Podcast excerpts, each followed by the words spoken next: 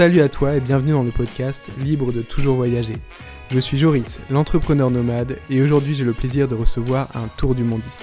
Mika a traversé 20 pays en 16 mois. C'est une expérience qui me fait aussi rêver, alors j'ai beaucoup de questions à lui poser. Il s'est vraiment ouvert à nous avec sincérité et émotion sur son voyage, physique bien sûr, mais aussi mental. Au fil de la discussion, il nous explique pourquoi il a fait ce voyage et il nous donne de très bons conseils sur la préparation de cette aventure. Je suis sûr que certains de ces conseils vont t'étonner. On parle ensuite de son voyage qui a commencé en Inde et fini aux États-Unis, en traversant l'Asie du Sud-Est, l'Océanie et l'Amérique du Sud. Tu sauras combien coûte un tour du monde et comment il s'est organisé pour se loger et se nourrir au quotidien. Mika va aussi nous dire pourquoi il a ressenti le besoin de partager ce tour du monde à travers un vlog en restant authentique. Il nous partage d'ailleurs un magnifique souvenir, un très beau moment de vie que seul le voyage peut offrir. Pour finir, Mika nous dévoile ce que lui a apporté ce voyage et comment il a géré le retour en France après avoir vécu quelque chose d'aussi enrichissant. Je suis certain qu'en écoutant ce podcast, tu vas avoir le sourire, des étoiles dans les yeux et une envie grandissante de partir toi aussi à l'aventure. Je ne te fais pas patienter plus longtemps et laisse place à Mika. Salut Mika, euh, merci beaucoup de participer à ce podcast. Est-ce que tu peux te présenter en quelques mots qui tu es, t'as quel âge, qu'est-ce que tu fais dans la vie? Salut Joris, merci à toi euh, d'abord de m'avoir invité euh, pour ce podcast qui est une grande première pour moi. Donc euh, je sens un petit peu de stress parce que tu vois, je me vois pas à la caméra comme je fais d'habitude. enfin, je vais y arriver. Bonjour à tous, je m'appelle Michael, j'ai 30 ans déjà malheureusement. je suis coach sportif en France et depuis peu, je suis j'essaie de développer mon blog donc je sais pas si je peux dire blogueur mais voilà, je pense que j'ai les deux blogueur, youtubeur, instagrammeur. ouais, je sais pas si on peut euh, on peut dire que c'est une vraie activité, mais j'essaie de développer ça et peut-être que par la suite euh, ça, ça donne. Mais je suis surtout ouais, coach sportif depuis trois ans et, grand fan de voyage. D'accord, et c'est pour ça surtout que je t'ai invité pour parler de ton expérience parce que tu as fait un tour du monde. C'est surtout ça que j'aimerais qu'on aborde aujourd'hui. Est-ce que avant justement de faire ce tour du monde, tu étais déjà un grand voyageur ou tu étais plutôt un rêveur? Euh, bonne question. C'est la première fois qu'on me la pose celle-là. J'aime beaucoup. Euh, non, j'étais pas un grand voyageur. Euh, j'étais plutôt un rêveur, ouais, je pense. Bien, bien, bien, bien trouvé. Euh, moi, j'avais un peu voyagé au Japon deux fois et deux fois en Espagne. Mais si tu veux, j'avais un peu peur de voyager avant de trouver euh, euh, une, une, personne qui est rentrée dans ma vie. Euh, je, voulais voyager, c'est-à-dire qu'il y avait plein d'endroits qui me faisaient rêver euh, dans le monde et euh, je voulais je voulais voyager, mais j'avais jamais vraiment rêvé de tour du monde. Et en fait, c'est arrivé un petit peu sur le fil. Ça, m'est arrivé et ça m'est tombé un peu dessus en fait. J'avouerais. D'accord. Donc ouais, ça a été un peu, tu fait un angle à, à 360 degrés dans ta vie. Tu as, déjà eu un petit peu de vie, je crois, avant. Tu étais longtemps salarié chez Apple. Ouais, mais tu sais ça, toi. Tu as fait un grand virage, LinkedIn, et tu as fait un grand virage euh, pour devenir coach sportif. Ça a déjà été un, premier virage, donc tu es, déjà quelqu'un qui, qui sait prendre sa vie en main, tu sais ce que tu veux et tu vas, quoi. Ouais, en fait, j'ai commencé à travailler pour revenir un peu en arrière et pour les gens qui ne me connaissent pas. Euh, j'ai commencé à travailler à partir de 15 ans euh, en alternance et euh, jusqu'à euh, ouais en vente c'était dans la vente et jusqu'à mes 28 ans. Et euh, ma meilleure expérience ça a été Apple et franchement c'est une entreprise absolument incroyable. Ils ont une façon de travailler c'est vraiment à l'américaine il y a aussi des, des, des, points négatifs mais franchement incroyable qui m'a permis de grandir mais je me suis rendu compte que la vente bah ça suffisait en fait. Et à un moment voilà il fallait passer à autre chose et j'ai fait un fonds gestif, donc je me suis reconverti en tant que coach euh, sportif parce que je c'était vraiment le sport, c'est vraiment le sport moi qui m'anime et bah c'était le meilleur moyen de d'assouvir euh, ma passion, donc euh, et de partager en même temps mes envies et ce que j'aime. Voilà. Je suis coach sportif. D'accord, et c'est un petit peu aussi ce que tu fais avec ton autre passion maintenant, le voyage. ouais. T'aimes vivre tes passions et les partager. Ouais, ouais, j'ai toujours été dans le partage et je pense que, tu vois, par exemple, je dis souvent ça, mais vendeur, c'est déjà un métier de partage. C'est pas un métier que tu fais pour toi, c'est un métier que tu fais pour les autres. Coach sportif, il y a beaucoup aujourd'hui qui veulent devenir coach sportif parce qu'ils aiment le sport. Je, je, je, parle de ça, mais c'est une mauvaise raison. Il faut que tu deviens coach sportif parce que tu as envie de donner aux gens l'envie soit de faire du sport, de résoudre des problèmes ou euh, pour d'autres raisons, mais tu fais pas ça parce que tu aimes le sport. Et aujourd'hui, euh, la durée de vie moyenne d'un coach sportif, c'est deux ans, deux ans et demi. Parce que les gens se rendent compte bah, qu'ils sont pas forcément euh, là pour les autres, ils sont là pour eux et qu'ils s'entraînent plus personnellement, donc ils s'arrêtent vite. Et le voyage, c'est pareil. Et euh, tu vois, il y a toujours un espèce de lien en fait dans ma vie professionnelle que j'ai eue pendant longtemps et aujourd'hui même en tant que blogueur. Et je pense qu'on ne devient pas blogueur parce qu'on aime le voyage, on devient aussi blogueur parce qu'on aime partager des choses. Et ça, je pense que c'est important. Tu, En fait, parce que c'est, ça prend un temps énorme hein, d'être blogueur ou partager des articles, faire des articles, retouche photo, montage vidéo. C'est des heures et des heures et des heures. Si t'aimes pas ce que tu fais, t'abandonnes au bout de quelques mois. Quoi. Ouais, si tu le fais pas pour les autres, de toute façon, tu vas te rendre compte que tu n'as pas de résultat tout de suite et que euh, ça, ça, te pousse à. Enfin, ça, ça, te retient, quoi. Ça donne envie complètement d'arrêter. Ouais, mais c'est important. Je te coupe, mais c'est important parce que. Euh, parce que d'abord, alors il faut bien comprendre que je le fais d'abord pour moi. J'éprouve un plaisir de le faire pour moi de découvrir des endroits et de le partager en vidéo. Et ensuite, ça devient un plaisir de le partager aux gens. Mais si c'est pour les gens en premier et moi en deuxième, peut-être que ça serait différent. J'aurais peut-être pas le même plaisir. Je trouve d'abord du plaisir à vivre les choses pour moi, ce que j'ai fait en tour du monde dans mes vidéos, et après, je filmais, je photographiais euh, ce que j'avais envie de partager. Ok.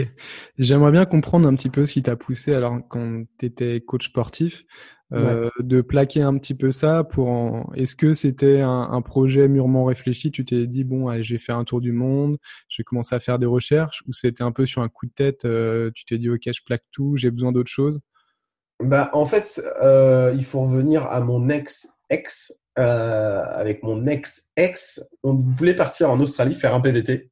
Ouais on s'est séparés et j'avais voilà c'était un peu en, suspens. J'ai rencontré donc mon ex et en fait je voulais vraiment créer un truc euh, avec cette fille et euh, bon quand je dis créer un truc forcément c'est euh, un appart ou aller plus loin créer vraiment une histoire. Et j'avais mis de côté cette envie d'aller en Australie et ce qui s'est passé c'est quand on s'est séparés c'était hyper dur. Ça n'a pas duré très longtemps mais c'était hyper intense. Mais quand on s'est séparés voilà c'était super dur. Et là je me suis dit c'est bon c'est fini je pars voyager il n'y a plus rien qui m'empêche. En fait, j'appelle ça chez moi en fait le syndrome du verre plein. Tant que le verre n'est pas plein, tu trouves plein d'excuses. Ça va pas. Non, j'ai un poisson rouge, j'ai un rat, j'y vais pas, je fais passer. Tu trouves toutes les excuses du monde. Mais une fois que le verre a débordé, ça y est, le verre même pas débordé, mais c'est renversé. Tu, tu, tu commences à faire tout dans ta vie. Tu, tu te dis bah je vais partir voyager et c'est ce qui s'est passé. Et en fait, j'ai acheté une carte, je l'ai mis dans ma chambre et là je je me suis dit, OK, donc ça c'est sûr, tu pars au moins en Australie. Mais je me suis dit, est-ce qu'il vaut mieux partir un an en Australie et faire un PVT ou partir un an et voir tous les endroits? Et j'ai commencé à voir bah, tous les endroits que je voulais visiter, que j'avais vus à la télé. Je me suis dit, ah bah oui, je vais aller au Machu Picchu, ah bah oui, je vais aller là, là, là. Et au final, en l'espace de 10 minutes, mon envie de PVT s'est transformée en envie de tour du monde. D'accord. Et ça s'est imposé à moi comme une évidence, en fait. Je me dis, mais en fait, c'est pas un PVT que je dois faire, c'est un tour du monde. Et voilà, en 10 minutes, j'ai changé mon idée. Et, voilà. Et, je remercie cette personne qui, euh, qui est passée dans ma vie, en fait. Je n'en veux pas. Je, je, remercie cette personne qui m'a aussi poussé à faire ce voyage parce que sans cette expérience, bah, je ne serais pas là à, te parler et je serais pas, euh, j'aurais jamais vécu ce que je, ce que j'ai vécu en fait. Donc c'est une, c'est un cadeau qui, qui m'est arrivé dans ma vie. C'est pas facile parce que bah, c'est une séparation qui m'a été douloureuse, mais aujourd'hui c'est un cadeau. Donc euh, merci à, merci à elle. C'est bien de, de, voir toujours le côté positif des choses, de pouvoir transformer quelque chose de négatif en positif. Tu m'as dit que tu as mis une carte dans ta chambre, tu as mis des petits post-it à droite à gauche en disant voilà, je vais aller là, je vais aller là, je vais aller là. Quel était vraiment le processus ensuite, une fois que tu avais les destinations, entre euh, pour concrétiser tout ça en fait? Euh, Est-ce que tu t'es renseigné, tu allé sur des blogs euh, Est-ce que tu as un petit peu des ressources à nous partager aussi pour préparer, j'imagine, quelqu'un qui écoute ce podcast, qui a l'envie aussi de faire le tour du monde. Euh, qu'est-ce que tu donnerais comme conseil pour euh, concrétiser cette idée? Alors, c'est vrai que euh, moi, je suis quelqu'un qui aime bien la préparation. Déjà, de base, j'aime bien la préparation. C'est une, période super excitante. moi, j'ai pris neuf mois en fait. Les gens, il y a des gens qui peuvent prendre un mois, deux mois. Mais en fait, je devais attendre neuf mois en fait euh, pour euh, finir le travail. Je voulais finir l'année dans mon travail. Euh, je voulais avoir aussi un budget, le budget suffisant. Donc je me suis dit, ok, dans neuf mois tu pars. Donc ce que j'ai fait, c'est que euh, j'ai regardé vraiment tout euh, de A à Z. J'ai regardé pour les billets d'avion, est-ce qu'il fallait les prendre séparés ou prendre un billet tour du monde, les vaccins, quel hôpital choisir pour trouver le moins cher? Parce que les mêmes vaccins peuvent coûter du simple au double selon l'endroit où tu vas les faire. Euh, j'ai regardé le sac à dos, j'ai regardé, mais vraiment, je suis un fou furieux. Mais quand je dis fou furieux, c'est intéressant. Je suis un peu comme toi, donc ça m'intéresse de voir justement tout ce que tu as pu euh, organiser. Mais, tout en fait. Par exemple, euh, le, le, sac à dos, j'avais vu des, des magazines. Tu as des magazines aux États-Unis précis sur l'équipement outdoor, mountain, etc. et qui te donnent un classement tous les ans des meilleurs sacs à dos. Je suis allé les voir au Vieux Campeur à Paris. Je suis allé trois fois. Je les ai d'abord vus, testés. Ensuite, je prends pas ma décision tout de suite. J'y retourne pour revoir est-ce que vraiment j'ai eu la bonne sensation au premier abord. Et ensuite, j'ai pris mon sac à dos.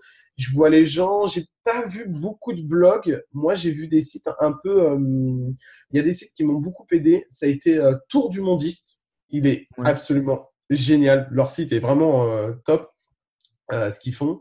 Euh, et ensuite, ça a été euh, d'autres sites, euh, Amazon. Je regarde beaucoup les gens, les avis des gens en fait. Par exemple aussi l'assurance, où j'ai regardé les avis, commentaires clients, qu'est-ce qu'ils disent.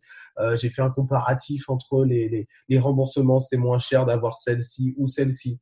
j'ai pris mon temps et en fait, quand tu as du temps pour le faire, c'est juste que tu vas te libérer d'éventuels soucis qui peuvent t'arriver pendant ton tour du monde. Et à titre d'exemple, euh, les sept premiers mois, j'ai reçu deux lettres en sept mois. Mes parents, ils m'ont dit si j'avais pas un problème, parce que même eux, ils disaient mais c'est impossible de recevoir deux lettres en sept mois. Mais en fait, comme j'avais très bien géré avant, par exemple euh, pour l'auto, le site, comme je suis auto-entrepreneur, pour le site, j'avais juste à mettre un zéro sur le site tous les mois. Personne n'avait besoin de gérer ici en France quoi que ce soit. Et ce qui se passe, c'est quand tu as une bonne préparation, tu as moins de problèmes à gérer quand tu es à 10 000 km. Parce que je peux t'assurer que si tu un souci de banque, de machin, tu dois appeler une personne ici. Est-ce que tu peux faire ça pour moi? Est-ce que tu peux? Moi, je voulais pas ça. Et je voulais que tout soit bien fait, tout soit bien géré. Comme ça, moi, je voulais pas me prendre la tête euh, à distance, quoi. Mais euh, ouais, certains sites, quelques blogs, euh, quelques vidéos YouTube aussi sur euh, des tests produits qui m'ont aidé. J'ai un peu pris tout ce qu'il y avait, mais c'est vrai que si je pouvais voir en direct euh, tous les produits comme les sacs à dos, euh, je me faisais mon propre avis dessus. Ouais. D'accord. Donc moi, ce que je vois un petit peu des choses à préparer quand tu fais un tour du monde, tu as l'histoire du budget, euh, l'histoire des, des, avions, du transport, l'histoire du logement, l'histoire un peu le côté c'est vrai que j'avais pas pensé administratif en fait, euh, parce que moi c'est c'est enfin c'est déjà fait. J'ai une boîte aux lettres ici et c'est envoyé dans de la famille qui ouvre le courrier pour moi éventuellement, qui me dit s'il y a des trucs des impôts. Aujourd'hui quasiment tout est dématérialisé, mais c'est quelque chose vraiment à voir en amont en fait. Ah ouais. euh, et tout le côté santé, ouais les côtés les côtés vaccins, c'est vrai que moi je me suis mis à jour mais j'y pense même plus. Euh, Qu'est-ce qu'il y a comme autre euh, le matériel? Je crois que je l'ai dit. Euh, le visa? Les, visas, ouais, des visas, c'est vrai que il y a besoin. On peut au compte. C'est vrai qu'on a la chance d'avoir le passeport français, qui est un excellent passeport, ouais. euh, qui pose pas trop de difficultés justement pour voyager. Euh, le visa, qu'est-ce qu'il peut y avoir d'autre comme point vraiment à, à, préparer en amont? Tu peux regarder euh, carte SIM pour pouvoir avoir accès à. Moi, j'avais une carte SIM internationale avec un numéro américain. C'est un site français qui s'appelle Explode et euh, ça m'a servi un petit peu quand même. Euh, il donne accès à, au réseau sur euh, les pays où tu passes. Ouais. Euh, qui, qu'est-ce que j'avais d'autre Le budget, effectivement, les visas et ouais, si euh, préparer quel, les vêtements que tu as besoin. C'est vrai que si tu vas dans des pays chauds, peut-être euh, et que tu passes dans un pays froid, tu peux préparer des vêtements pour les pays froids. Tu peux te les faire envoyer. c'est ce que moi j'ai fait en Nouvelle-Zélande avant d'aller en Argentine. On m'a envoyé des vêtements hiver pour l'Argentine. Donc tu vois, j'ai fait des, j'ai préparé ça avant de partir. C'était déjà dans des cartons. Euh, comme ça, euh, ma mère, euh, j'avais préparé, elle me disait bon voilà, c'est dans ce carton. Elle l'a pris, elle l'a envoyé. Donc ça, c'était, c'était bien fait. Mais ouais, non, c'est, c'est à peu près, c'est à peu près tout. C'est à peu près ouais, tout. T'as as poussé loin quand même le fait de, de préparer les affaires fraîches. C'est vrai que moi, je serais plutôt du genre à acheter sur place, à me dire ok là j'ai besoin d'un pull, je vais l'acheter sur place et puis je Oui, c'est possible. Mais en fait, c'est ce qui s'est passé. Hein. C'est ce qui s'est passé. C'était alors en fait, il y a des choses qui coûtaient très cher, comme le sac de couchage que j'ai fait envoyer parce que euh, un sac de couchage, euh, là, c'était du haut, c'était un très bon sac de couchage, donc je voulais pas en acheter un euh, euh, qui soit trop lourd sur place, que je trouve pas en fait l'équipement. Si tu veux, moi, j'ai choisi avant de partir l'équipement qui soit le plus léger, le plus compact possible. Et imagine, tu trouves pas cet équipement super léger et super compact en tour du monde, bah, ça aurait été un poids supplémentaire. Le fait de le recevoir, même ça m'a coûté 30 euros de, frais de port, de l'envoyer de France en Nouvelle-Zélande, et bah, ça a été super agréable parce que bah, j'ai eu un truc, un sac de couchage à 0 degré pour 600 grammes. Et j'avais vu en tour du monde, c'était 1,5 kg pour 5 degrés. Et tu vois, ça faisait déjà le double du poids. Je préférais l'avoir direct. Tout était sur une table, en fait, si tu veux. Tout était sur une table dans ma chambre. Et en fait, je disais à ma mère, bah, juste, tu m'envoies ça, ça, ça, ça, en visio. Elle m'a envoyé, et puis voilà, c'est fini. Donc, ça ne prenait pas de place. Tout était prêt. Je l'avais pas caché ou quoi que ce soit, en fait. C'était là. Ah, c'est une très bonne technique, ouais. Vrai que le, le, poids est quelque chose de très très important quand on voyage en sac à dos. Euh, moi, je le fais moins. Je suis plutôt, je suis plutôt, euh, je, je voyage beaucoup, mais je reste, euh, j'essaie de rester longtemps dans les endroits. Mais là, comme je suis parti par exemple trois semaines au Panama ou juste avec un sac à dos, effectivement, Tu, tu, pèses vraiment tout avant de partir, t'optimises, t'essayes d'avoir des vêtements qui peuvent avoir plusieurs utilités, par exemple un pantalon qui se transforme en short, qui est léger, des choses qui sèchent vite aussi. Le mérino. Ouais, le mérino, euh, ça prend pas l'odeur. pas ça, ça, ça, bah, tout compris. Ça sèche vite. Pour ceux qui, pour ceux qui écoutent, euh, je conseille et, et je conseille vraiment le mérino parce que j'ai réussi à garder un caleçon cinq jours et franchement c'est top. Mais en fait, les gens, quand tu dis ça, les gens on se dit ah mais c'est dégueulasse. Mais en fait, ça devient c'est dégueulasse parce que le coton, qui est la matière la plus euh, répandue, je pense, ou synthétique, ça sent très vite au bout de deux jours si tu sues. Mais comme le mérino, tu sues pas, tu, tu, tu n'absorbes pas la c'est antibactérien, tu peux les porter plusieurs jours et donc ça n'a pas de ça, ça, tu peux les garder plus longtemps. Donc franchement, c'est ça coûte cher, mais alors c'est top le mérino. Ça sera le le, le titre du podcast. J'ai porté un caleçon pendant cinq jours. mérino cinq jours. Comment j'ai fait un tour du monde? Est-ce que tu as, as, des marques euh, justement à, à partir Icebreaker. Bah, Icebreaker, franchement, euh, c'est, ça m'a coûté une blinde, hein, mais euh, je les ai gardés 16 mois et ils sont encore là. Hein. Bon, ils sont un peu fatigués, mais ils sont encore là, les caleçons. Donc, franchement, euh, Icebreaker, c'est vraiment top. La marque est super. T'en as pour ton argent. Vraiment, j'en ai pour mon argent. C'est Alizé Bodès dans le premier podcast qui m'en avait parlé aussi de cette marque. Ah ouais, mais marque néo-zélandaise. Marque ouais. Merino, c'est de la, c'est la laine de mouton néo-zélandais en fait. Donc c'est validé comme marque. Ah non, mais totalement. Ils ont toute une boutique, euh, ce Rockland, ils ont une méga boutique Icebreaker qui est incroyable. Bon, les prix aussi sont incroyables, euh, mais bon, euh, enfin, tu, tu sais. Tu changes pas au bout de deux semaines, quoi. Mais un, le caleçon m'a coûté 20 balles. Hein. Ah oui. Un caleçon, c'est 20 euros. Hein. Justement, aussi, il y a une question budget. Euh, moi, avant de partir, euh, bah, cette année, j'ai pris une carte multidevise. Euh, il y en a plusieurs. Il y a Revolut, TransferWiz. Est-ce que c'est ouais. quelque chose que, que tu avais Ouais, N26, j'avais N26. Euh, écoute, je l'ai. Alors, alors, oui, alors, on n'a pas dit tout à l'heure dans la préparation, mais la banque, c'est aussi important. Ce que j'ai fait, c'est que j'avais une carte N26. Alors, j'ai trois cartes. J'avais euh, ma carte caisse d'épargne, mais que j'ai euh, pas utilisée parce qu'ils n'avaient pas d'option internationale. Elle est arrivée pendant mon tour du monde. Donc, ce que j'ai fait, c'est que j'ai ouvert un compte. Je voulais vraiment un, une banque physique où je pouvais vraiment les, les, les appeler ou qu'on pouvait les voir en direct s'il y avait quoi que ce soit. Et en fait, euh, moi, j'ai ouvert un compte à la Société Générale et Société Générale te propose une option Jazz International qui te permet de, d'enlever les frais bancaires de la banque ici en France. Parce que si tu n'as pas cette option, tu as deux frais. Tu as un, euh, un premier euh, frais qui est le retrait de la banque dans le pays où tu es et un deuxième dans ta banque, de ta banque française. Le premier frais, tu peux pas le zapper ça c'est sûr et certain. Sauf si t'as, sauf s'il y a un accord entre ces deux banques, mais c'est pas si courant que ça. Et euh, le deuxième frais, tu peux euh, justement euh, l'éviter si tu as une option comme là j'avais pris Jazz International qui était à 7 euros par mois.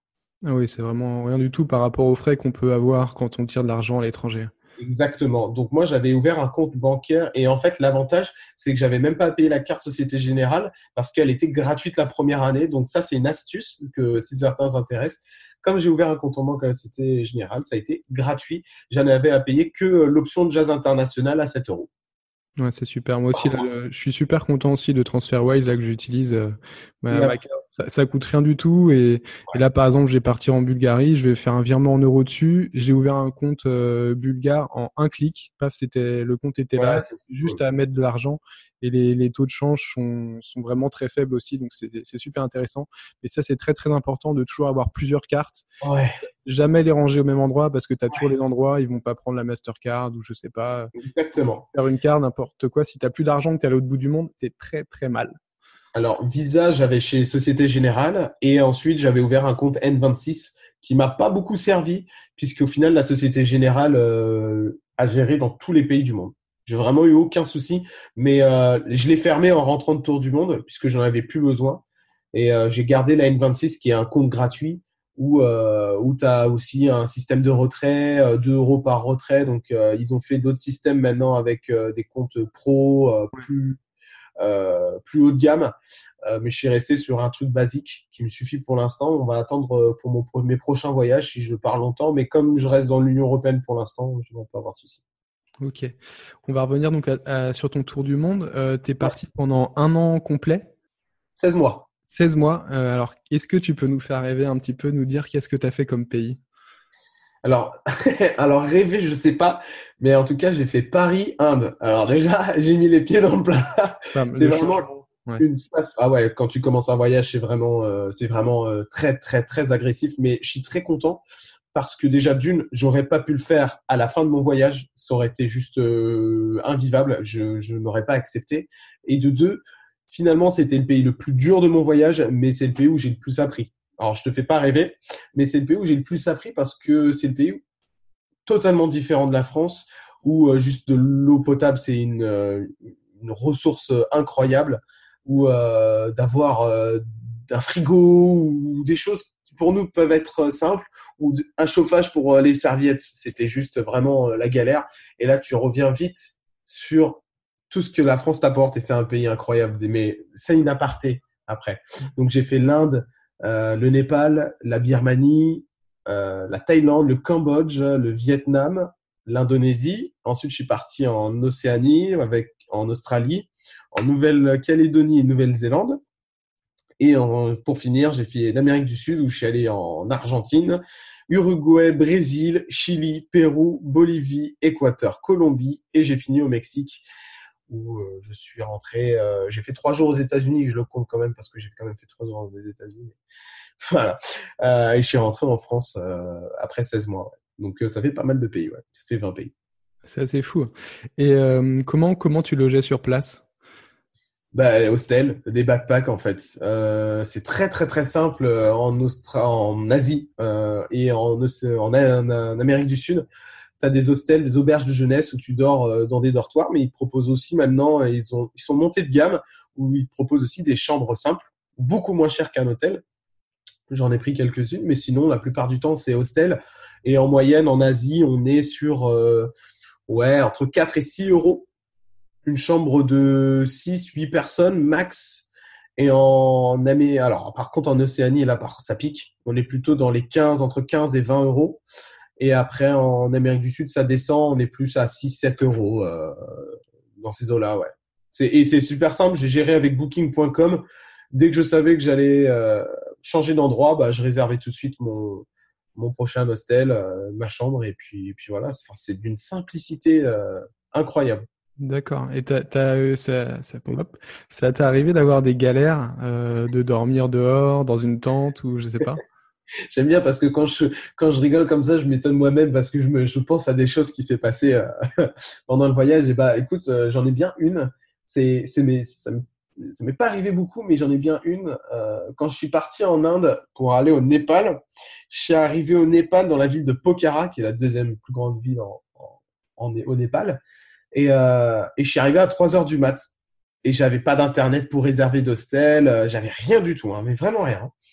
Et, euh, en fait, le taxi, je lui dis, bah, je sais pas, vous avez un truc? Il me dit, oh, je sais pas, c'est fermé et tout. Très, très, très. On était dans le flou. Et dans ma tête, j'avais déjà passé un mois de voyage et je me suis dit, ok, t'as pas d'hostel, t'as pas de chambre pour dormir, c'est quoi le truc? Tu vas rester dehors, il y a un lac dehors, il y a des bancs. Ouais, écoute, je vais rester 5 ou 6 heures dehors, euh, je vais dormir un petit peu ou jouerai à Candy Crush. Voilà quoi, tu vois. Et en fait, j'ai super relativisé. Sur le coup, j'avais super peur quand je suis arrivé dans la ville. Il me dit, je suis pas sûr. Le mec, finalement, il me dit, attendez, il trouve quelqu'un, il dit, bah c'est bon, vous a trouvé un hostel. J'avais pas d'hostel à 3 heures. À 3 heures et demie, il me trouve un hostel. Je dors dans une chambre énorme avec un lit king safe pour euh, quoi 8 ou 9 euros. Et euh, je dis, bah écoute, euh, les peurs et les craintes que j'avais ont disparu en fait parce que une heure avant, je me suis dit, je vais aller dormir dehors, et une heure après, je me retrouve dans un lit king size, tu vois, dans un hostel super propre pour 9 euros. Et non, il m'est pas arrivé vraiment, c'est vraiment le seul moment parce que au final, je, gérais plutôt pas mal mes, mes hébergements puisque je réserve la veille ou l'avant-veille. C'est vraiment le seul moment, je pense, où euh, je ne savais pas euh, si j'allais dormir dans un endroit ou pas. D'accord. Et après, j'imagine la nourriture, c'était, tu te faisais pas manger à chaque fois, tu t'achetais dans des restaurants, les.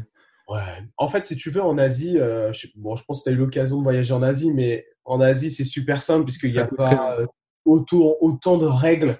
Et tu vas dans la rue, il y a de la street food, tu manges pour 3 euros, 2, 3 euros, et c'est tellement simple. Donc, euh, les seuls endroits où vraiment où je gérais euh, ma nourriture, ça a été en Australie parce que bah, ça coûte cher. Dès que tu arrives un peu dans les pays occidentalisés, il n'y a plus de street food et ça devient super compliqué en fait. Donc, tu es obligé de te faire euh, ta propre nourriture, te faire ta cuisine, d'aller dans des auberges de jeunesse qui possèdent leur cuisine parce que généralement elles le proposent parce que ça coûte très cher après de manger dans des restos tous les jours. Donc euh, tout ce qui est Asie et euh, Amérique du Sud, généralement c'est dehors, street food à fond, ça coûte pas cher. Et après dès que tu arrives dans, en Océanie ou Amérique du Nord ou Europe, bah là euh, tu vas trouver des auberges avec des cuisines pour t'acheter toi-même au supermarché ta bouffe. Ok, on a parlé justement un petit peu des, des coûts de, pour passer les nuits pour manger. C'était quoi ton budget total pour 16 mois de tour du monde? Alors, moi j'étais parti pour 1000 euros par mois, donc 16 000 euros pour 16 mois. Mais euh, dès que je suis arrivé en Australie, euh, ça s'est vite envolé parce que euh, bah, je me suis rendu compte qu'en Australie, j'étais à 1700 euros par mois. Et en Nouvelle-Calédonie, j'ai explosé le budget pour trois semaines. Je me suis vraiment fait plaisir. J'étais à presque 2000 euros. Euh, et après, en Nouvelle-Zélande, euh, j'étais à à peu près, ouais, pareil, 1700 euros. Donc, euh, j'ai dû faire très attention à partir de l'Australie parce que je me suis rendu compte que ça allait vraiment être difficile. Donc, j'ai essayé de limiter à fond le budget. Donc, j'ai dépassé le budget. Au final, sur 16 mois, j'ai mis 20 000 euros. D'accord. Ce qui est pas énorme. En fait, si tu, tu à Paris pour 16 mois, ça te coûte beaucoup, beaucoup plus cher en hébergement et en bouffe, bah, largement, t'es pas loin de 20 000. Je crois que j'avais calculé, moi ici sur euh, la région parisienne, sur un appartement euh, de 700 euros, on était à 12 000 euros juste de location. Ouais. 12 000 euros, donc euh, oui, non, c'est pas cher. mais je les avais prévus, enfin, ils étaient là, je voulais pas les toucher. Euh, mais je les ai touchés. Alors, il faut savoir que si dans ces 20 000, j'ai acheté de l'équipement pour essayer de faire un peu mieux mes vidéos. Donc, euh, voilà, il y a, si j'enlève l'équipement, je crois que je suis à 18 500 ou 19 000. Tu voilà. es, quand même resté bien. faut savoir que. Ouais, vraiment. Je crois que pour faire un, tour du monde, tu peux aller facilement du simple en double, au double. Ça dépend un peu de ce que tu, de ce que tu manges ou tu veux dormir. Mais euh, si tu as un budget restreint, c'est vraiment possible en partant sur 12 mois je pense, dans les 10 000 euros, si tu, parles, euh, si tu passes euh, par l'Asie et, l'Amérique du Sud, tu peux vraiment t'en sortir. Bah, pour donner un titre d'exemple, euh, s'il y a des gens qui sont intéressés et qui vont voyager, en Inde, j'ai fait du couchsurfing, pas mal. J'ai utilisé sur un mois 350 euros. 350 euros sur un mois. Et là, je parle les hébergements, mais il n'y en avait pas eu beaucoup parce que j'ai fait du couchsurfing, donc j'étais beaucoup en contact avec les locaux et ça, c'était vraiment cool. Et la bouffe et les transports, c'est vraiment pas cher. 350 euros un mois. 400 euros sur le Népal pour deux semaines. Là, j'ai un peu profité parce que j'ai fait un trek. Et donc, dès que tu fais une activité, ça coûte cher. Tu vas avoir un guide, ça va coûter plus cher. Mais voilà, j'ai fait euh, un mois et demi pour 900, euh, 900 euh, euros, pas plus. Donc, ouais, tu peux, tu, peux voyager longtemps pour pas cher. Et bon, c'est vrai que si après la personne va en Australie, là, les budgets explosent c'est normal. Ouais, c'est vraiment euh, une barrière que les gens se posent euh, au sujet de l'argent, mais quand on voyage, on, on, tu pars pas dans des clubs med euh, pendant 16 mois quoi. Donc moi par exemple à Sofia pour un mois et demi un appartement de 70 mètres carrés en plein centre, vraiment en plein centre à côté d'un grand parc parce que j'y vais avec ma chienne donc il faut un parc à côté. Ça coûte entre je crois un peu moins de 800 euros pour un mois et demi en plein milieu de la capitale quoi. Donc ça, ça me coûte moins cher que de vivre en région parisienne au final. Bien sûr. Je vais revenir un peu aussi sur le fait que toi, tu voyageais seul. Euh, c'est quelque chose que j'ai jamais fait. Et moi, je sais que je j'en serais pas capable. Euh, euh, parce que j'ai de la difficulté à aller forcément facilement vers les autres. Euh, toi, je pense que as, avec du fait de ton métier, que tu as été vendeur, coach, tu vas plus facilement vers les autres. Comment tu gérais un petit peu ça Est-ce que tu arrivais à te faire des contacts sur place Tu restais assez longtemps ou tu restais plutôt, plutôt seul? Euh, il faut savoir un truc, et je vais rassurer toutes les personnes qui se posent des questions sur est-ce que c'est facile de trouver quelqu'un, est-ce que euh, tu te sens seul. Tu n'es jamais tout seul. C'est plus difficile d'être seul en voyage que d'être accompagné par des gens. C'est vraiment même plus galère. Et il y a des, il y a des moments où, enfin, c'est, tu dis stop en fait. J'ai pas envie de sortir boire un verre. J'ai envie, euh, il y avait des moments où je suis resté mais seul dans ma chambre à faire du Netflix, à regarder toutes les saisons de machin chouette parce que je ne voulais pas sortir, je ne voulais pas parler à des gens, je voulais être dans ma bulle. C'est d'une, c'est super simple en fait. Les gens, euh, tu es dans des auberges, donc forcément tu es en contact avec d'autres personnes, mais tu es aussi en contact avec des gens qui ont la même passion que toi et qui vivent la même chose que toi. C'est-à-dire tu es, là et, et, tu vas avoir, tu vas arriver dans une ville et, en fait, tu vas avoir des points d'intérêt dans cette ville. Et dans l'auberge de jeunesse, les gens se parlent, ils mangent ensemble, ils boivent un coup ensemble, et tu vas entendre quelqu'un qui dit ah bah demain euh, je vais aller là, qui veut venir? Eh ben voilà, moi je viens. On partage les frais de taxi, les frais de van, et en fait c'est d'une simplicité incroyable d'être avec d'autres personnes. Donc euh, ouais, c'est vraiment euh, facile. C'est plutôt si t'es fermé, ça se ressent. Quand j'ai voulu être fermé, les gens venaient pas me voir en fait parce que j'étais fermé. Mais quand je te dis fermé, c'est pas simplement euh, euh, je reste dans, ma chambre ou dans mon lit, c'est vraiment d'un air fermé, vraiment pas content, ne me parlez pas, etc. pour vraiment me être dans ma bulle. Mais si tu es ouvert, mais que tu sais dire bonjour, ça va, ou des choses enfin normales en fait. Hein. Tu au moins l'ouverture de, de dire bonjour aux gens, les gens vont venir vers toi tu fais quoi là? Tu t'appelles comment? Tu viens d'où? Ah, j'adore Paris. Ah, j'adore si. Ah, bah, tu veux pas venir demain avec moi? Tu veux pas qu'on vienne? On est trois à quatre à y aller. C'est, enfin, voilà. faut vraiment être euh, hyper, hyper, hyper fermé pour que les gens viennent pas te parler. Sinon, ils vont au moins, si tu, moins tu sais, tu fais le premier pas ou dire bonjour, entretenir un contact naturel, bah, ça va, ça se fait simplement, ouais. Ça se fait très simplement. Et justement, au niveau de la langue, tu, tu parlais principalement anglais, j'imagine, et espagnol en Amérique du Sud. Est-ce que tu maîtrisais déjà ces langues ou euh, tu as appris quelques bases un petit peu en cours de chemin? Écoute, euh, je sais pas si je, peux dire que je parlais anglais, mais en fait, ce que j'ai fait, c'est que j'ai pris quelques cours à Paris dans une école qui, je leur fais pas de pub, mais c'est juste pour dire, une école Wall Street English. Et en fait, j'ai eu euh, des cours là-bas pendant euh, cinq mois. J'ai fait des cours. Ça m'a pas mal aidé. J'ai compris pas mal de choses, mais j'avais pas un anglais comme je parle aujourd'hui, c'est sûr et certain. Et en fait, euh, l'espagnol, alors encore moins, zéro, nada, vraiment, mais que dalle. Et en fait, quand je suis arrivé, bah, t'as pas le choix, en fait, de parler en anglais. Alors, j'ai vraiment parlé en anglais pendant au moins, euh, ouais, 8 mois, 9 mois. Et en fait, même en Inde, en Thaïlande, en Birmanie, tous les pays où, en tout cas, où ils ont l'habitude, des endroits où ils ont l'habitude d'avoir des touristes, ils, parlent anglais. Où ils ont des bases en anglais. À moins que tu pars dans un village paumé euh, au fin fond de la Birmanie, personne ne parlera anglais. Mais vraiment, euh, c'est super simple. Et en fait, tu te rends compte que t'as pas le choix de parler anglais. C'est une nécessité parce que bah, si tu parles pas anglais, personne ne parlera français avec toi. Et tu vois, en fait, je, je, comprenais pas ce que les gens me disaient en Inde. Déjà, les Indiens, quand ils parlent anglais, c'est pas facile. Faut, faut s'accrocher. Mais les autres euh, qui étaient d'origine anglophone, quand ils parlaient, je leur disais, décompose, écris-moi. Et tu sais ce que je faisais avec euh, avec euh, avec mots Je dis qu'est-ce que tu as dit là? Ok, alors pas, pas agressivement, hein, faut pas entendre le côté agressif, mais qu'est-ce que tu as dit comme mot? Je dis ok, et en fait j'écrivais les phrases où j'écrivais le mot et j'enregistrais le mot à chaque fois. Et le lendemain je revenais dessus. Et tous les jours j'apprenais un nouveau mot. Tu vois. Et j'essayais d'employer ce mot dans mes phrases. Et en fait, au fur et à mesure, ah, euh, il a dit ça, d'accord, ce mot-là, et ça veut dire ça, d'accord, ok, très bien. Et en fait, c'est comme ça, c'est et des fois, le même mot dans ma dans Google Trad, j'utilisais Google Trad, le même mot dans l'historique revenait plusieurs fois et je réécrivais ce mot-là. Et je me suis rappelé que, ah ben attends, mais oui, j'avais écrit ce mot-là il y a trois semaines. Je l'avais oublié, mais je l'ai repris. Et comme ça, j'ai enregistré plein, plein, plein de mots. Et au final, bah, j'ai commencé à construire mes phrases. Et, et après, bah, en Australie, euh, bah, en Australie, j'ai parlé anglais. Hein. En Australie, c'est là où ça, ça s'est vite amélioré puisque bah, c'est un pays anglophone de base. Ouais, c'est vrai que même quand tu te retrouves, moi ça m'est arrivé dans le fin fond de la Birmanie à dormir chez des locaux où ils parlent pas du tout anglais, tu arrives quand même à te comprendre quoi. Euh, je me souviens quoi, un petit verre de rhum et puis euh, on chantait des chansons. Euh, tu trouves, tu trouves toujours le moyen de te faire comprendre dans tous les cas en montrant des choses. Et c'est même là des fois que tu passes les meilleurs moments au final. Oui, bien sûr, mais bien sûr quand t'as pas le, quand tu comprends pas tout, mais qu'au final ça passe par des regards, ça passe par des rires, ça passe par, ça passe par des gestes. Plus compliqué, ça a été l'espagnol parce que vraiment là, j'avais vraiment, je partais de zéro et au final, j'arrivais à avoir des petites conversations, mais je comprenais vraiment bien l'espagnol à la fin au Mexique.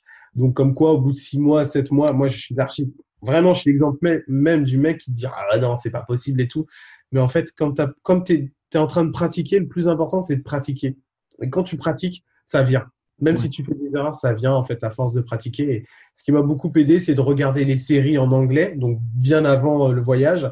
Et pendant le voyage, j'ai beaucoup, de regardé, euh, beaucoup regardé de séries en espagnol. Je pense à Narcos, hmm. mais en version originale. Et ça, ça entraîne l'oreille, tu vois. Et, le, et avec les sous-titres aussi parfois, mais c'est des petites astuces que moi j'ai eues. Non, c'est vrai que moi j'ai aussi plus appris l'anglais en regardant des séries sous-titrées anglais que pendant les cours d'anglais. Ah ouais, non, mais c'est Je confirme que ça rentre, euh, en, tu profites et tu apprends la langue sans vraiment t'en rendre compte. Et après, tu as aussi des, des histoires d'accent. Euh, je sais que moi, moi pour le coup, j'ai de la famille espagnole, donc l'espagnol je maîtrise, mais l'espagnol euh, d'Espagne. Et quand j'arrive en Amérique du Sud ou en Amérique centrale, des fois tu fais What? Qu'est-ce qu'il me raconte? Il bouffe tous les mots, il parle hyper. le desayuno euh, argentin ou chilien, euh, je n'ai pas compris du premier coup. Hein. C'était vraiment dur, ouais. Vraiment dur. Ouais, en, petites expressions, comme nous, on peut avoir quelques mots en verlan. Un anglais qui vient en France, qui parle français, il parle souvent mieux français que nous. Euh, donc c'est un petit peu ce décalage là, mais c'est assez marrant. Tu as aussi été euh, dans un film qui s'appelle Génération Tour du Monde. Euh, qui est venu un petit peu euh, faire en quelque sorte un reportage. Alors j'ai pas vu ce film, j'ai juste vu euh, que tu en, as que en as parlé. Est-ce que tu peux nous dire un petit peu de, quoi ça parle, comment tu as été contacté par les personnes qui ont fait ce film et, est ce que tu apportes toi un petit peu dans ce film? Dédicace au Cofloc. Alors en fait, Génération Tour du Monde, c'est le troisième film d'une trilogie Génération. Ils ont fait d'autres films qui s'appellent Génération euh, Expat, qui parle des expatriés. Génération, euh, alors le premier, excuse-moi, c'est Génération Working Holiday Visa. Le deuxième, c'est Génération Expat. Et le troisième, Génération euh, Tour du Monde. Et en fait, moi, j'ai ces deux films qu'ils avaient fait avant, c'est ont participé aussi à mon tour du monde. En fait, ils m'ont un peu euh, inspiré pour mon tour du monde. Même si c'était pas un tour du monde et ça parlait de working holiday ou d'expatriation, ça parlait de voyage. Ça parlait de gens qui avaient envie de, euh, qui ont eu euh, l'audace de faire autre chose, de quitter la France et de vivre dans un autre pays. Et, en fait, je les ai suivis un peu avant le tour du monde. Je les suivis sur les réseaux, les coflocs. Et pendant le tour du monde, en fait, je vois qu'ils postent une vidéo qui s'appelle Un jour j'irai faire le tour du monde, une chanson de Dorothée. Et, euh, et j'ai dit, euh, ah bah génial, il recherche des gens pour un tour du monde. Mais j'y croyais pas. Moi, ce genre de choses, euh, c'est pas trop mon truc, j'y croyais pas. Et au final, je suis revenu un peu sur ma, mes paroles. Et euh, la journée même, je leur dis, bon, écoutez les gars, euh, moi je vous adore, j'ai adoré vos précédentes réalisations. Euh, je suis en tour du monde pendant telle date et telle date pendant les dates qu'ils recherchaient. Donc voilà, je suis intéressé. Euh, si vous, si, vous avez envie de m'appeler, m'envoyer un message, euh, allez-y. Donc il m'envoie un message le lendemain, il me dit OK, merci. Euh, parle-nous un peu de toi. Donc après, on a fait un Skype. On s'est vu et en fait, on a bien accroché ensemble et ils m'ont répondu OK, on te prend pour le film. Et donc le film arrive, il me rejoint, il me rejoignent à, à Atacama, donc au nord du Chili. Et en fait, dans le film, tu as plusieurs profils tu as euh, deux personnes célibataires, donc deux mecs célibataires, moi et Anthony et moi. Tu as deux filles célibataires, euh, un couple, une famille sur un voilier, un couple euh, qui fait le transsibérien, une maman célibataire, Marge, et ses deux enfants. Donc ça, c'est aussi génial. Un tétraplégique, Sam. Et si tu veux, on parle de notre expérience de tour du monde, comment on vit notre tour du monde. Donc on est tous, en fait, en tour du monde à ce moment-là. Et Sam, qui est tétraplégique dans son fauteuil qui fait le tour du monde, n'a pas vécu le même voyage que moi, qui est euh, euh, euh, célibataire. Et une, c'est Inès, qui est aussi une femme, n'a pas vécu le même voyage que Florence, qui fait le tour du monde en stop en, depuis cinq ans. Tu vois ce que je veux dire? Et en fait, on, on, nous pose des questions et on met en avant, avec des paysages incroyables, dans le film et on répond bah voilà euh, euh, qu'est-ce que ça apporte le voyage euh, les réactions des familles et on a tous notre manière à, nous de, voir et de parler de voir les choses en voyage quoi ça c'est génial parce que bah, bah il envoie du rêve ce film hein. même moi j'étais je savais que ça allait faire un ça faisait écho aussi à mon voyage à mes vidéos et je voulais vraiment partager de la de ma manière à ma manière ce film et et ça m'a apporté beaucoup de, beaucoup de plaisir et bah, beaucoup de gens maintenant me connaissent grâce à ce film, en fait. Ouais.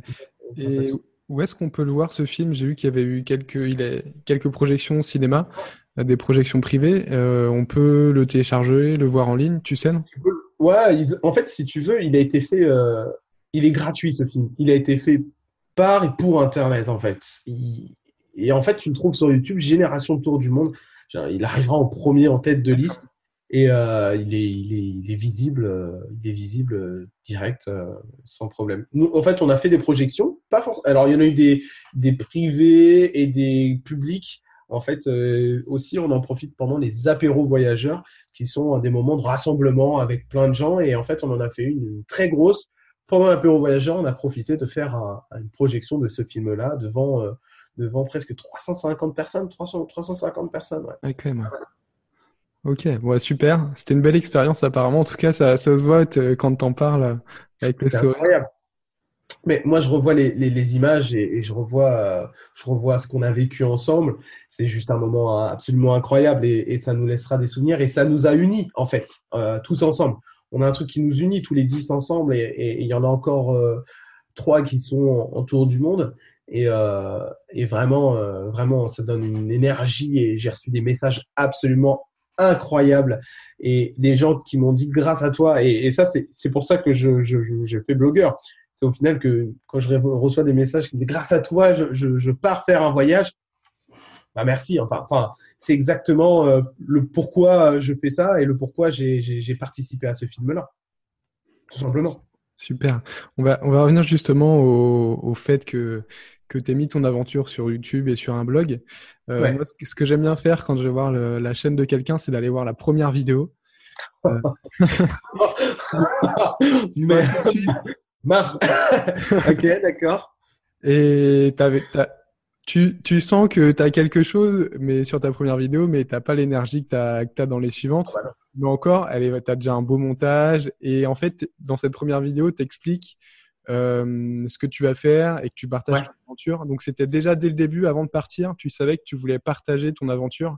Pourquoi t'es pas parti juste dans ton coin tout seul? C'était vraiment encore ce, cette envie de partager? Ouais, ouais. En fait, si tu veux, c'est parti aussi du fait que les gens m'ont dit, euh, Mika, euh, tu nous enverras euh, des photos et des vidéos. Alors moi, euh, moi, je t'en envoie pas en fait. Enfin, clairement, je vais pas prendre. Soit tu es vraiment euh, ma copine, mais sinon, je vais pas avoir ce réflexe de dire ah, vite que je partage ça. Et je me suis dit, mais en fait, je, vais pas le faire, je me connais. Donc, quel est le meilleur moyen de partager? J'adore la photo, j'ai fait de la photo pendant un moment. Et euh, je me suis dit, mais en fait, le meilleur moyen, c'est la vidéo. Et à ce moment-là, je me suis dit, bah, pourquoi pas le faire en vidéo? Et c'est à ce moment-là que euh, je me suis dit, bah, ok, je prends la décision de faire un, un, blog et le partager en vidéo surtout. Et voilà comment ça s'est fait, voilà comment j'ai construit en fait tout ça. Et dans cette vidéo, bah, j'explique un petit peu euh, ce que je vais faire. Je m'y suis pas du tout tenu. J'étais parti plein de bonnes intentions, mais en voyage en tour du monde, malheureusement, tu, c'est pas possible tu peux pas tout gérer, tu peux pas faire de la vidéo, du montage vidéo, des photos, de la retouche photo, faire des articles. C'était un tour du monde. c'était peut-être la, c'est peut-être la seule occasion de, faire un voyage comme ça et je voulais pas le passer devant un écran. Donc euh, j'ai mis un peu tout de côté et je suis tout je suis en train de rattraper euh, tout aujourd'hui sur mon blog. Mais quand tu vois cette première vidéo, oui, effectivement, euh, il n'y avait pas la même énergie. Y a, quand je vois ma tête, euh, je dis, oh, il est déprimé. Et, et c'est marrant que tu me parles de cette vidéo parce que j'aimerais refaire la même avec les mêmes mots, les mêmes passages, mais avec aujourd'hui Mika, euh, Mika t'emmène de 2019 en fait, pour voir en fait l'évolution. Ça serait vraiment fort. intéressant. Justement, tu me disais que le, euh, qu'on n'arrive pas à faire tout ce qu'on veut un petit peu quand on voyage. Tu veux pas passer tout ton temps derrière un écran. j'aimerais bien justement interviewer quelqu'un qui est blogueur voyage, qui fait vraiment exclusivement que ça. Euh, parce que quand je les vois partir en voyage, ils sont sur Instagram, ils écrivent après les posts, ils font le montage vidéo sur Instagram après prendre des photos. Et moi, ça m'impressionne. L'espace mental qu'ils doivent prendre justement, je me dis, est-ce qu'ils profitent vraiment de leur voyage? Écoute, je vais te donner, je vais te dire une anecdote. Euh, J'étais à El Chaten. El Chaten, c'est en Patagonie, en Argentine. Et en fait, euh, j'étais avec une personne, euh, une Allemande rencontrée là, et on parlait vraiment très bien. Et on est encore en contact, et c'est cool. Et elle me disait que elle avait rencontré la veille deux blogueurs allemands. Et tu sais ce qu'ils faisaient? Et elle me disait qu'ils allaient à l'endroit, non pas pour le visiter pour eux, pour prendre ce qu'il y a à apprendre du voyage, mais pour en faire un article et des photos. Ouais, c'est ça. Et, là, il y a un problème. C'est-à-dire qu'il y a une espèce de recherche, en fait. Je ne vais pas après, euh, je tire sur personne, hein. mais en fait, j'ai l'impression que certaines personnes recherchent une espèce de célébrité. Et je pense que ça fait plaisir quand tu as des gens qui te suivent, qui t'envoient des messages et tout. Mais on fait pas ça pour devenir célèbre ou avoir euh, euh, 50 000 personnes. Même le mec qui a 70 000 personnes qui te suivent euh, sur Instagram ou 150 000, mais il est aussi connu que dans mon quartier, c'est-à-dire de personnes. Tu vois ce que je veux dire? Et c'est pas ça qu'on recherche. Et il y en a qui sont là dans le blogging, qui font un tour du monde uniquement pour faire des, des articles, des photos ou des vidéos. C'est pas ça qu'on veut en fait, et c'est pas ça qu'il faut chercher. Et il y en a qui perdent beaucoup de temps justement, comme tu dis, à faire des montages, à faire des, des articles. Et, et, ils en perdent, d'une, ils en perdent l'essence même du voyage. Parce que je t'assure, et je reprends beaucoup, et, moi je suis très connecté à ça, mais je t'assure que si ta vie s'arrête cinq minutes après ton, ton article, tu auras profité de rien du tout peut-être de ton voyage. Et de deux, une différence, c'est que moi, comme je suis seul, je pouvais pas le gérer. Quand tu es deux déjà, il y a déjà, déjà une es plus léger à créer ou en tout cas il y en a un qui fait du montage dans un dans, dans un arrêt de bus ou pendant les trajets l'autre fait écrire des articles il a du temps libre ou il a envie d'écrire il écrit un article. C'est plus facile quand t'es deux. Moi tout seul j'ai pas géré. Donc a un mec tout seul ou une fille tout seul qui fait écrire des articles faire une vidéo montage avoir l'Instagram faire des stories et faire des posts enfin c'est sûr qu'il profite pas. Enfin ou pas complètement pas complètement. Mais le pas complètement, ça, tu te souviens de ce que tu me disais par les treks de, en Birmanie? Si tu pars en trek, j'étais en trek en Birmanie entre, euh, entre Kalao et Inle, un trek très connu. Ça fait le même. Je passais dans ces villages-là. On a dû passer dans le même village. Imagine-toi que moi, imagine-toi que je prends mon ordinateur. Je ne vis pas avec les, je vis pas en fait les choses importantes parce que ces gens-là, tu vas peut-être les voir qu'une seule fois dans ta vie c'est des, bons, des bonnes ondes de dire bah, je vais retourner un jour, j'aimerais retourner. Mais en fait, la vérité, c'est que tu n'y retournes pas. Tu n'as pas l'occasion d'y retourner ou c'est compliqué. Ils ne viendront pas te voir eux parce que c'est pas, c'est impossible. Donc, tu n'as qu'une seule chance de pouvoir vivre ces choses-là. Dommage de les vivre de la soirée devant un ordinateur. Moi, je suis respectueux euh, de ce que les gens peuvent produire, mais quand même, il faut, faut mettre en, faut, faut, faut, se rendre compte de ce que tu vis et que tu n'as qu'une seule chance de vivre ça, quoi. Non, je, je suis tout à Même si tu deux, hein. Même si tu es deux personnes. Totalement aligné avec, euh, avec tes pensées sur ce sujet-là. C'est que bah, quand je vois, je suis des personnes sur Instagram qui sont vraiment genre blogueurs voyage, des couples qui font que ça. Et tu dis, mais en fait, j'aimerais bien être derrière eux pour voir vraiment ce que c'est leur réalité au quotidien. Euh, c'est vas-y, attends, refais la photo. Non, celle-là, elle est mieux. Ils passent leur temps à faire des photos. Ok, la photo est faite. On va à un autre spot. On va faire une autre photo. Et toi, c'est ce que j'ai un peu, c'est vraiment ce que j'ai bien aimé sur ta, chaîne YouTube, c'est que t'es pas là à, montrer l'endroit super. On voit que tu es, dans la rue, tu parles à la caméra et tu parles des émotions que tu as, voilà, ce que tu as vu, c'est un peu ce que je fais aussi sur mon Instagram quand je voyage. Je fais quelques stories. Je fais aller 3-4 stories par jour. Ça me prend deux minutes. Et je dis voilà où je suis, ce que j'ai fait, c'est cool. Je monte deux, trois trucs, deux, trois photos. Mais je vais pas, euh, je vais pas faire un gros montage. Euh, euh, me mettre un peu en faire un peu un scénario de ma vie et, montrer quelque chose qui n'est pas la, réalité quoi. Alors, je, vais te donner une, un deuxième, une dernière anecdote par rapport à ça. Il y a deux blogueurs, je connais l'histoire, qui font, ils ont fait un trek. Alors, c'est deux blogueurs amis qu'ils ont vu deux blogueurs, qu'ils avaient rencontrés dans l'hostel. Ces blogueurs-là préparaient la veille les vêtements qu'il fallait pour le trek, à la fin du trek. Et si tu veux, en fait, arriver tout en haut, la nana se changeait pour mettre une robe, mettre des belles chaussures pour faire les photos euh, devant le super beau paysage, genre hyper naturel. C'est-à-dire que la nana, elle avait fait 10 km, elle avait transpiré, et en fait, elle n'a pas montré vraiment qu'elle était en, pantalon de trek et en truc. Elle a montré qu'elle était en robe. Elle a fait 10 km de trek en robe, et avec des, des espèces, enfin, des scarpins, je sais pas ce qu'elle avait dans les pieds, mais elle montre pas la, la vraie chose en fait. Elle, euh, elle bonifie, pas bonifie, mais elle, elle essaie de, de rendre les choses plus belles, mais les choses qu'elles ne le sont pas en fait. Mm, mm. Mais ça fait des, des, belles photos sur Instagram, ça fait ah, des, ça fait des super belles photos. les gens sont fans de ça. Mais les gens sont fans de ça parce qu'ils se disent ah bah super, elle est super belle devant ce paysage, mais ça reproduit pas la vraie, la, la réalité en fait. Mm. Et, et c'est dommage parce que euh, bah tu, tu, tu perds un tu perds un truc important en fait. Ouais. Donc toi, c'est vraiment sur ta chaîne YouTube, en tout cas, c'est beaucoup, beaucoup plus authentique. Et c'est ah encore une fois ce que ceux qui qui cherchent pas des Instagrammeuses, tu ne verras pas Mika poser euh, avec euh, son dernier petit maillot de bain et ses petites sandales euh, sur la plage. non, non, je, je, je, j'essaie de faire un truc euh, quand même euh, chiadé parce que ça c'est cool d'avoir une bonne qualité, des, des beaux paysages et tout. J'essaie de faire des transitions, euh, j'essaie d'avoir un niveau un peu un peu supérieur, mais j'essaie de ne pas montrer, j'essaie de, de, montrer la vraie, les vraies choses, la, la, la, la réalité en fait. J'essaie d'être le plus vraiment le plus naturel possible, quoi, le plus spontané. Et là, je suis en train de finir un vlog qui s'appelle Match des Boca j'ai vu les Boca Juniors à la Bombonera.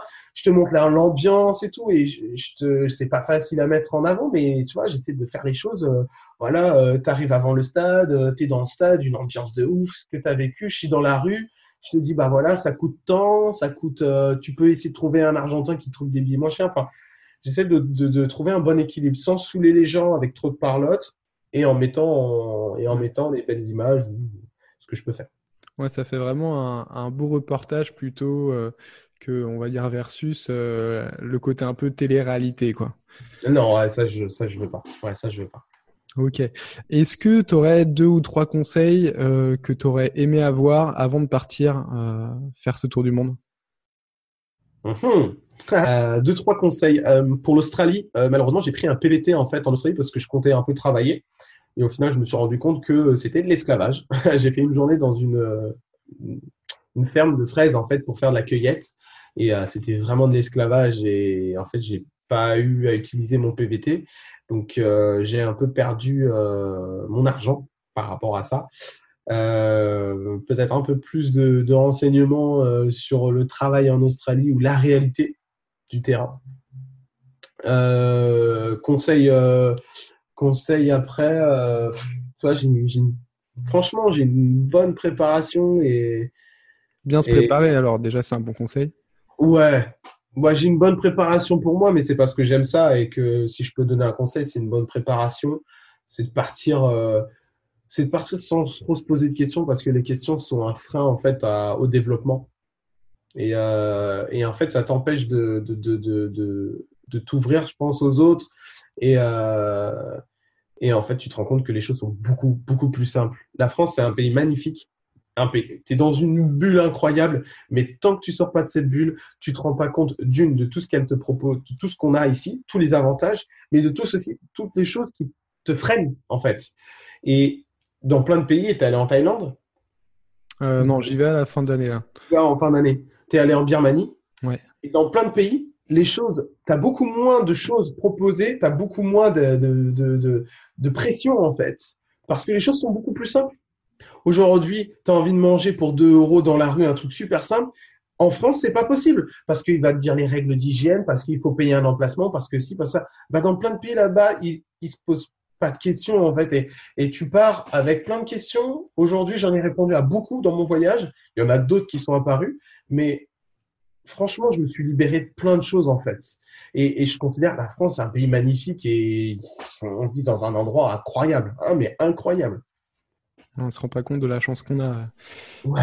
C'est vrai que ça, le voyage, pour le coup, ça nous ouvre euh, énormément, euh, mentalement en tout cas.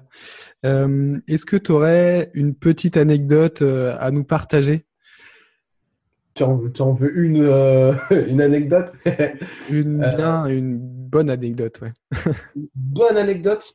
Eh ben écoute, c'est en Birmanie. Mais je pense que ça, ça va être le souvenir euh, qui, me, qui sera gravé à, vi- à vie. En fait, j'étais devant, j'étais à Bagan, si t'es allé. Ouais. Et en fait, tu sais, tu as un fleuve à Bagan, un grand, un grand fleuve qui traverse la ville. Et en fait, euh, j'étais là, coucher de soleil. C'était le troisième jour. Je me dis, bon, bah, je vais faire un plan de drone au coucher de soleil. Et puis, euh, c'était un bon moment. Je, trouve un, il y avait un grand, sur la gauche, tu avais un espèce de, portique en métal, tu avais une grande barrière. Je passe, je vois une petite famille sur la gauche avec un petit temple. Bon, ils me disent rien, je vois un, je vois un banc sur la droite et je vais m'asseoir. Je m'assois et dix minutes après, je vois une petite fille, 14-15 ans, qui vient me voir. Je l'ai mis dans mon vlog, hein. dans mon vlog sur Bagan et ses demi-temps, je l'ai mis. Hein. Mais ça m'a marqué, ça me marquera à vie, je pense. Et elle vient me voir déjà, elle parle un peu anglais, ce qui est rare en Birmanie. Et euh, elle me voit, elle me dit bonjour, euh, ça va et tout? Oui, ça va. On parle cinq minutes.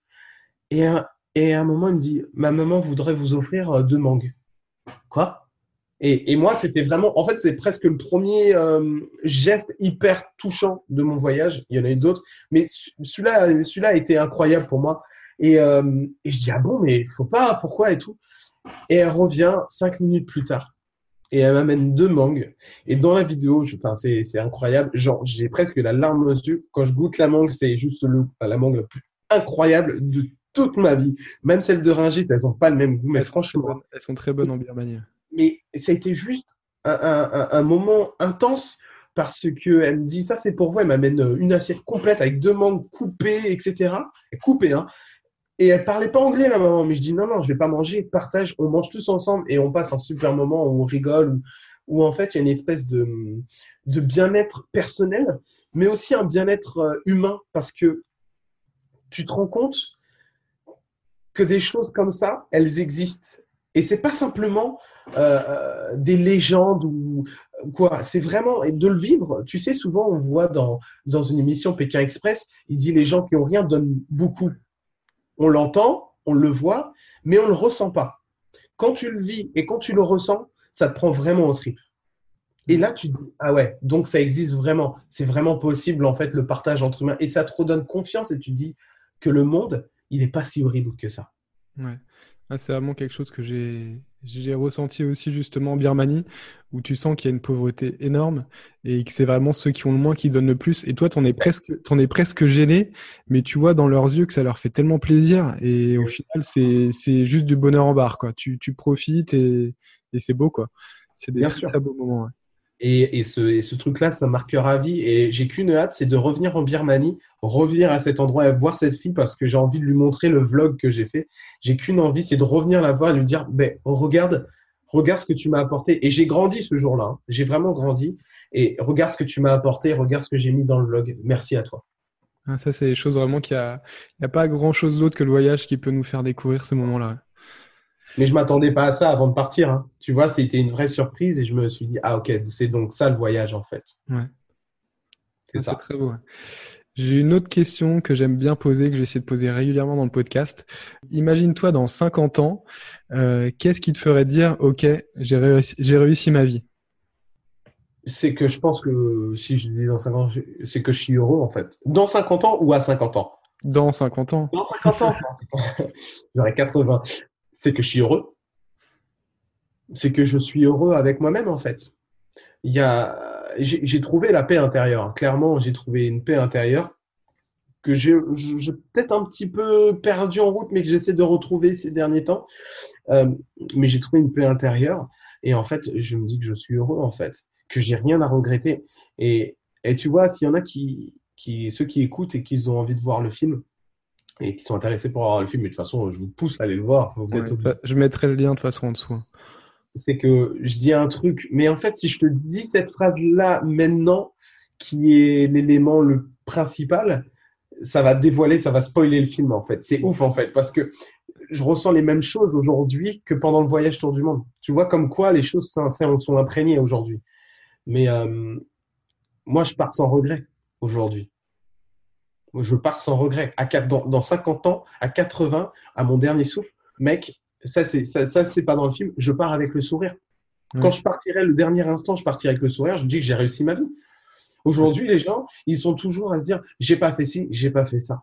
La vie, elle est courte. Ma vie, elle peut s'arrêter dans cinq minutes là. Dans cinq minutes, ça peut être fini. Mais j'ai réussi ma vie.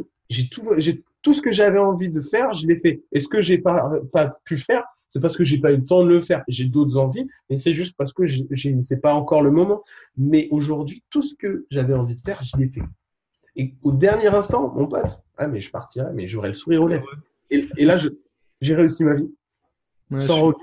J'ai tout, j'ai tout délivré. Et il faut comprendre un truc, c'est qu'on n'est qu'un passage, tu vois, sur Terre la terre ne nous appartient pas. On ne fait qu'emprunter un passage. Qu'est-ce que tu fais de ce passage? On fait que délivrer et de partager ce qu'on nous a appris. Tes parents, tes grands-parents, tes arrière-grands-parents. C'est en fait c'est un, effet d'échelle qui se partage de fil en aiguille. Ce que toi tu partages, ça doit être le meilleur pour la suite, pour les prochaines générations, pas le plus mauvais. Et aujourd'hui, qu'est-ce que j'ai à partager? Bah, Le bonheur du voyage, le bonheur de ce que tu apportes beaucoup de choses de la vie. C'est tout. Et ensuite, tu pars, tu dis, moi, j'ai fait ça, j'ai amené le bon, c'est tout ce que je veux. Voilà, je partirai le sourire aux lèvres. Je suis d'accord avec toi. Pas de regret, être heureux et partager justement euh, ces expériences. C'est, c'est aussi mon leitmotiv, c'est vraiment euh, ce qui est passionnant. Donc, tu as vécu une super aventure, très enrichissante. Je pense que ça devrait être même obligatoire. Tout le monde devrait partir euh, au moins un an voyager, vraiment découvrir le monde. Et moi, ce qui c'est une idée que j'avais aussi. On en a parlé un petit peu avant le podcast. J'avais cette idée de vouloir partir. J'ai un ami qui l'a fait, euh, un très très proche ami qui l'a fait à la fin de ses études. Il est parti euh, un an avant de revenir. Et moi, ce qui me faisait peur, c'était de revenir et de revenir un petit peu dans cette réalité qu'on a métro, boulot, dodo, ouais. et, et qu'on nous impose en quelque sorte. Euh, comment tu as réussi à vivre un petit peu ce retour à, la réalité en France. J'imagine que tu as, des côtés quand même positifs, tu es heureux de revoir ta famille, d'avoir quand même un, certain confort, de retrouver quelques habitudes.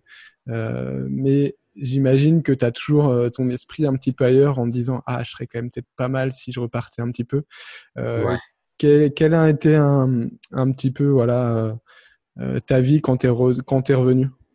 Bah, écoute, moi, je suis revenu en août, donc je suis revenu vraiment au bon moment, 17 août, et franchement, c'était génial parce qu'il faisait encore 27 euh, degrés sur Paris. L'été, il n'y avait pas grand monde, donc c'était vraiment euh, super top. Et puis, il a fait beau jusqu'en mi-octobre, hein, en fait. Donc, euh, en fait, c'est vrai que mon état d'esprit était lié à la météo. Quand il faisait beau, bah, c'était bien, j'étais super content. Et ensuite, une fois qu'il a commencé à, les températures ont commencé à dégringoler novembre-décembre, là, dans ma tête, ça a dégringolé, en fait. Et je me dis, mais qu'est-ce que je fous là et tout, euh, ça va pas.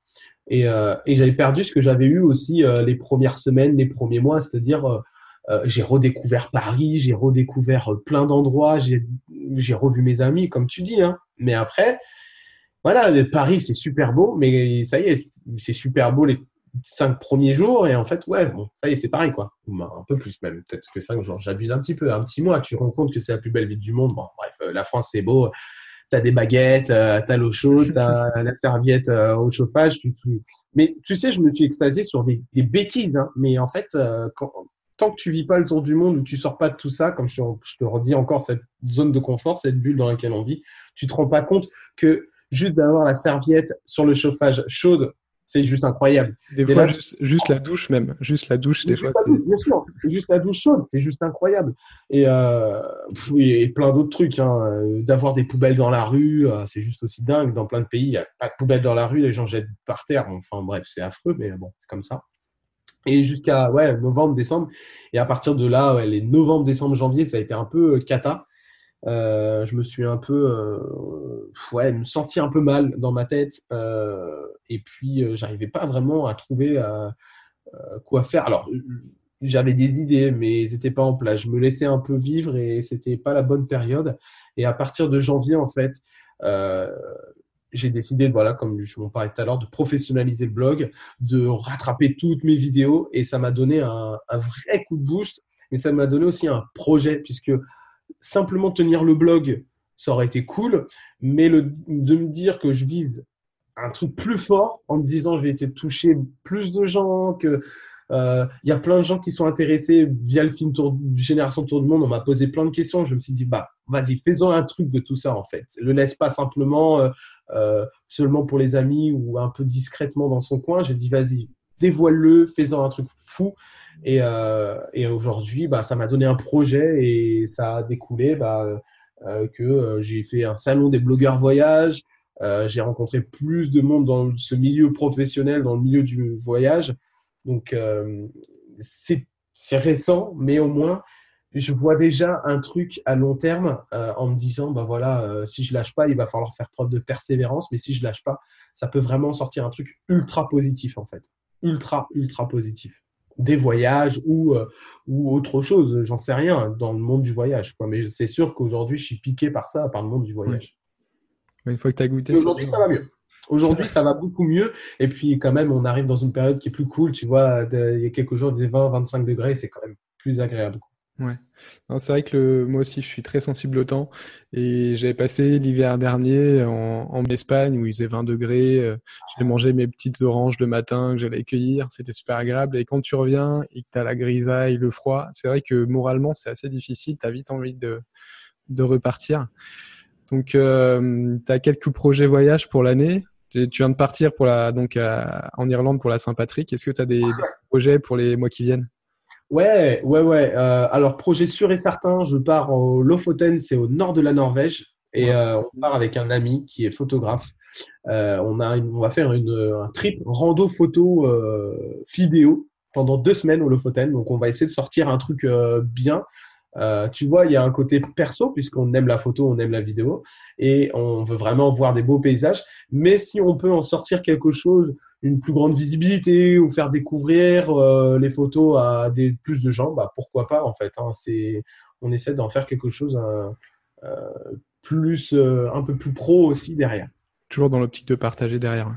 Ouais, bien sûr. Bah, tu vois, c'est pas, c'est pas pro de base, c'est perso. Le billet d'avion, on l'a acheté pour nous. Euh, on a choisi le Lofoten parce qu'on veut vraiment découvrir cette région-là. Il y a, c'est pas simplement on a choisi sur une carte au hasard. Il y a vraiment un, un, une envie perso. Mais après, si on peut euh, et délivrer forcément aux gens. Mais après, si on peut en sortir quelque chose qui nous intéresse, parce que clairement, il faut pas se le cacher.